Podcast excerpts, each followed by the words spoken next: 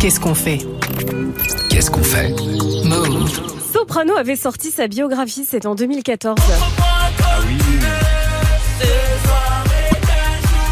Un très beau livre que vous avez peut-être lu, Mélancolique Anonyme. Il raconte son parcours des quartiers nord de Marseille à la Seine.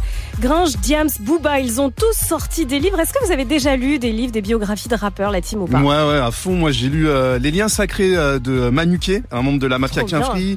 J'ai lu euh, Kamal Osman aussi, Time Bomb, qui raconte l'histoire du label Ouais. Time Bomb, où il y avait Oxmo Puccino, Pete Bacardi, euh, Booba, tout ça à l'époque, les X-Men, tout ça. Et, euh, et voilà. gros a- C'est déjà pas mal, Mike, c'est Ouais, déjà je pas mal. m'intéresse. Et le livre de Ismaël dans Studio 41, Oui, j'étais là aussi. avec Driver aussi Ah très oui. lourd. Ouais. Alors, est-ce qu'on lit plutôt sur une liseuse? Ou alors sur papier Quelle pratique est la plus écolo? Vous êtes dans lequel team? Vous vous achetez les, les livres papier, Est-ce que vous avez une tablette? Papier, Papier, parce que j'adore Ouais. l'odeur des livres. Ouais. Ah, moi, c'est juste pour montrer quand j'ai fini de les lire, je les, je les, je les mets bien en évidence chez moi. Genre, je lis. Alors, selon de récentes études, la lecture se fait de plus en plus sur écran. En 2021, 17% des personnes interrogées déclaraient lire des livres sur des écrans numériques, un chiffre qui n'était que de 8% en 2018. Alors déjà, donc il faut comparer le coût de production des deux formats. Pour la liseuse, donc la tablette, ce sont les matériaux utilisés pour fabriquer l'appareil qui sont pris en compte évidemment.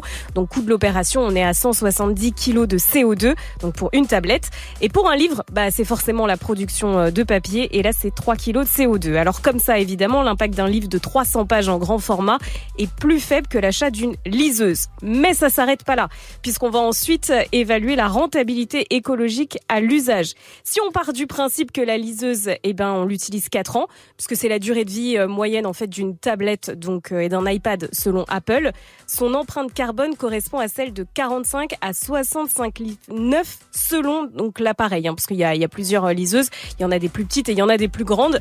Donc pour que la liseuse remporte le match, vous avez compris, il faut que son propriétaire achète au minimum un livre par mois pendant 4 ans. Et on parle Ah de oui. livres neufs. Mm. Vous en êtes pas là Vous Non. lisez pas Non, un non, livre par on mois n'en est pas là. Ok.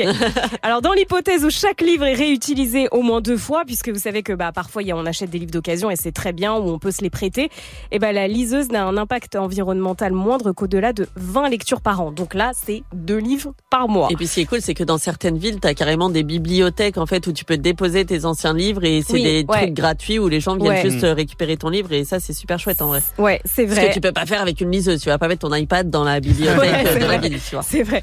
En clair, l'intérêt écologique d'une liseuse n'est significatif qu'à partir d'un grand nombre de livres neufs en grand format lus chaque année.